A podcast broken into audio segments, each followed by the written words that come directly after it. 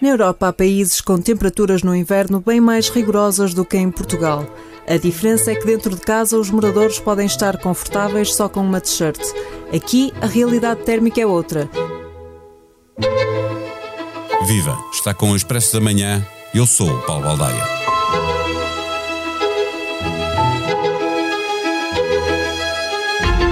O inverno só chegará a 21 de dezembro, mas a chuva e o frio, sobretudo o frio, já se fez sentir.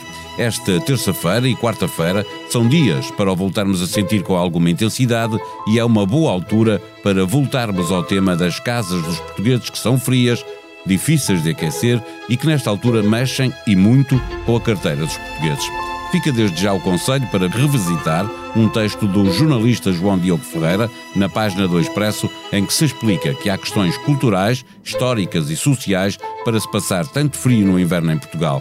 Estar confortável em casa ainda é um luxo. E um luxo significa que se pagou muito dinheiro pela casa, ou em alternativa, se gasta muito dinheiro no inverno para manter a casa com temperaturas minimamente confortáveis. Três quartos dos portugueses consideram que a sua casa é fria no inverno e 2 milhões afirmam mesmo passar frio dentro de casa. Com salários baixos e energia cara, o que na Europa é considerado um indicador básico de bem-estar, em Portugal é uma miragem para uma parte significativa dos cidadãos. O parque habitacional é o que é, tem havido uma evolução positiva, mas serão precisos muitos anos e vários milhares de milhões de euros para resolver o problema do conforto térmico. Vamos aquecendo as casas como podemos. Chamamos a este episódio o jornalista Miguel Prado, que fez as contas para saber quanto podem ter de gastar as famílias portuguesas para ter a casa minimamente confortável. O Expresso da Manhã tem o patrocínio do BPI. Soluções de crédito BPI. Realize agora os seus projetos. Banco BPI. Grupo CaixaBank. Viva Miguel Prado. Uh, parti para este episódio depois de ler um texto teu, outro do João Diogo Ferreira. Uh, a ilustrar o teu texto está uma foto da Getty em que os protagonistas, presumo, não são portugueses, mas a foto é uma boa caricatura do que se passa no interior de muitas casas em Portugal.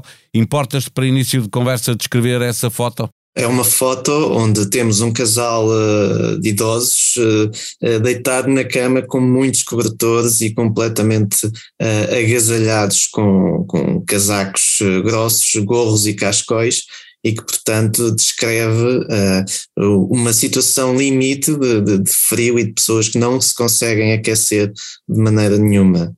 Eh, eh, houve uma evolução na construção, eh, principalmente a partir do momento em que passou a ser exigido o certificado energético ou de eficiência energética, não sei bem como se chama. Houve alguma evolução na, na, na construção, sim, embora com resultados aparentemente limitados. Há um estudo da, da, da União Europeia deste ano com resultados interessantes que mostra que na renovação de edifícios entre 2012 e 2016 Portugal foi um dos países da União Europeia que teve menores poupanças energéticas decorrentes dessas renovações. Isso não significa que as poupanças eh, energéticas e que a melhoria do desempenho energético dos edifícios não aconteça. Agora, provavelmente não estará a acontecer da forma uh, ótima para, para permitir às famílias um, um melhor conforto térmico no, nas suas habitações é que durante décadas construímos mal, acreditando que as temperaturas amenas do país permitiam dispensar exigência na qualidade da construção. Eh, hoje temos um parque habitacional que, numa larguíssima maioria, é altamente deficitário. Na informação que recolhi, mais de 75% não conseguem um certificado verde, mesmo que seja um verde clarinho, não é? Vai tudo para o amarelo e para o vermelho. Há muitos edifícios e muitas, muitas habitações que, de facto, têm, têm níveis mais baixos em termos de eficiência energética e é difícil, uh, num parque habitacional que foi construído com, eh, de raiz, com, com, com outros materiais e materiais mais pobres, isolamentos mais fracos, não é fácil, de facto, eh, conseguir que, que todas as habitações tenham uh, o, a melhor nota nestes certificados. Uh, agora, há, há sempre formas de, de, poder tentar melhorar o desempenho energético de, um, de, um, de uma habitação, mas uh, para chegar à, à categoria uh, máxima, o, o, o percurso, ou, ou, se constrói uh, uma habitação de raiz feita com as melhores práticas em termos de, de eficiência energética, ou na renovação de, do edificado que já está construído, é, é, é complicado lá chegar. Eh, Miguel, eh, tu fizeste as contas ao que pode, eh, a quanto pode chegar a fatura mensal do, no inverno em eletricidade, chegaste à conclusão que pode chegar aos 70 euros por mês. Como é que chegaste a este número? É o acréscimo que, que, pode acontecer numa fatura mensal de eletricidade se uma família usar um aquecedor a óleo uh, que tem uma potência de 2 mil watts durante uh, 6 horas por dia durante 30 dias por mês, ou seja, uh, partindo do preço, do preço médio do quilowatt-hora uh, que, que existe no mercado regulado, e depois cada comercializador terá o seu preço de energia, mas assumindo um preço de referência do mercado da tarifa regulada, uh, multipliquei-o pelo, pelo consumo de um aquecedor a óleo durante 6 horas por dia, e, e de facto, se for esse o consumo ou a utilização que uma família der a um um, aquece, um aquecedor a óleo ou um, um radiador que,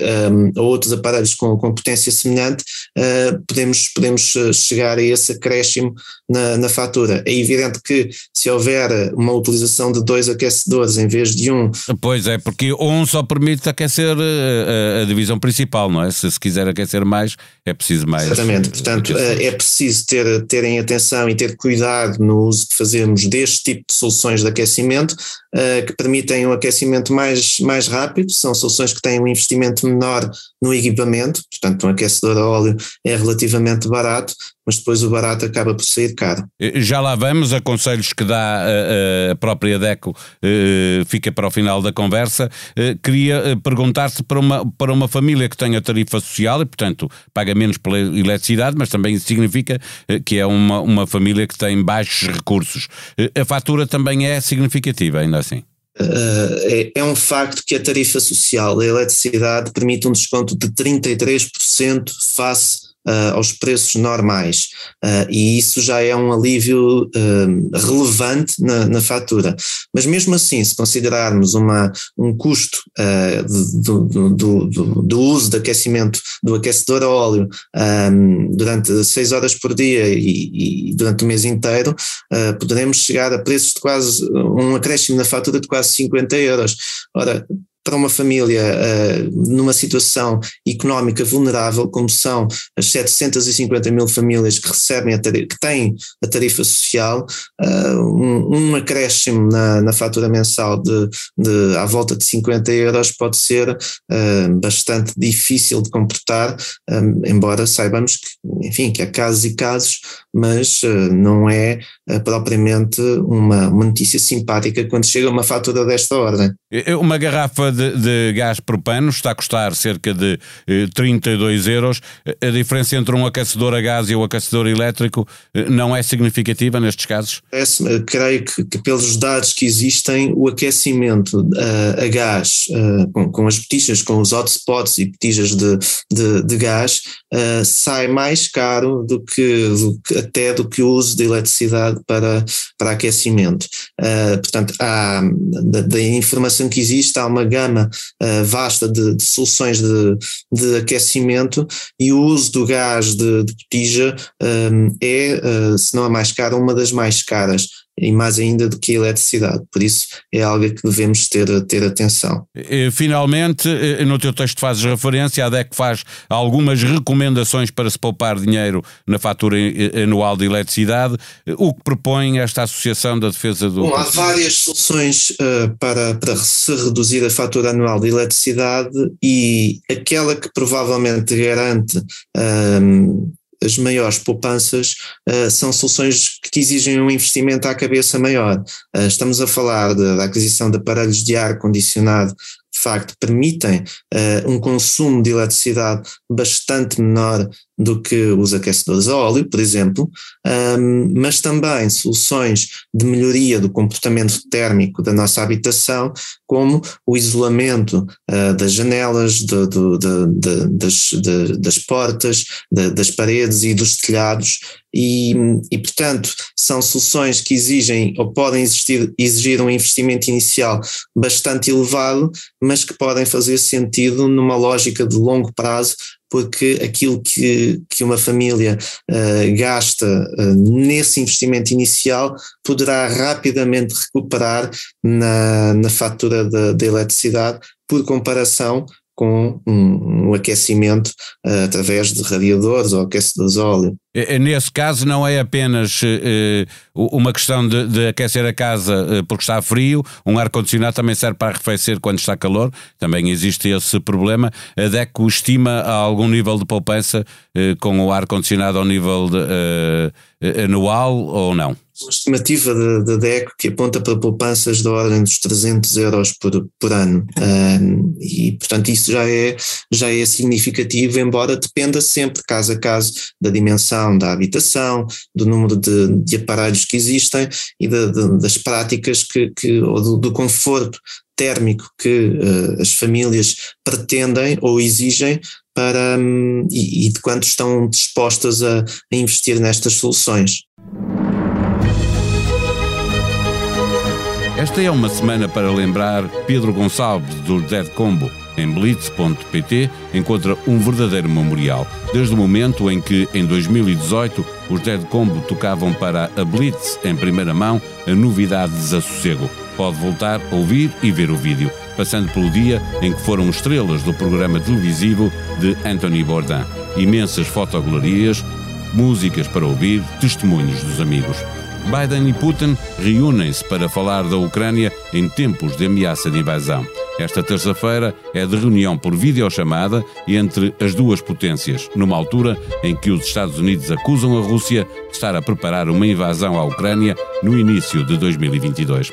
Para ler, a este propósito, o texto de Miguel Monjardino, é do fim de semana no Expresso, exatamente sobre o perigo que espreita a Europa com uma eventual guerra na Ucrânia. A sonoplastia deste episódio foi de João Martins. Tenham um bom dia, um bom feriado. Nós voltamos na quinta-feira. Até lá.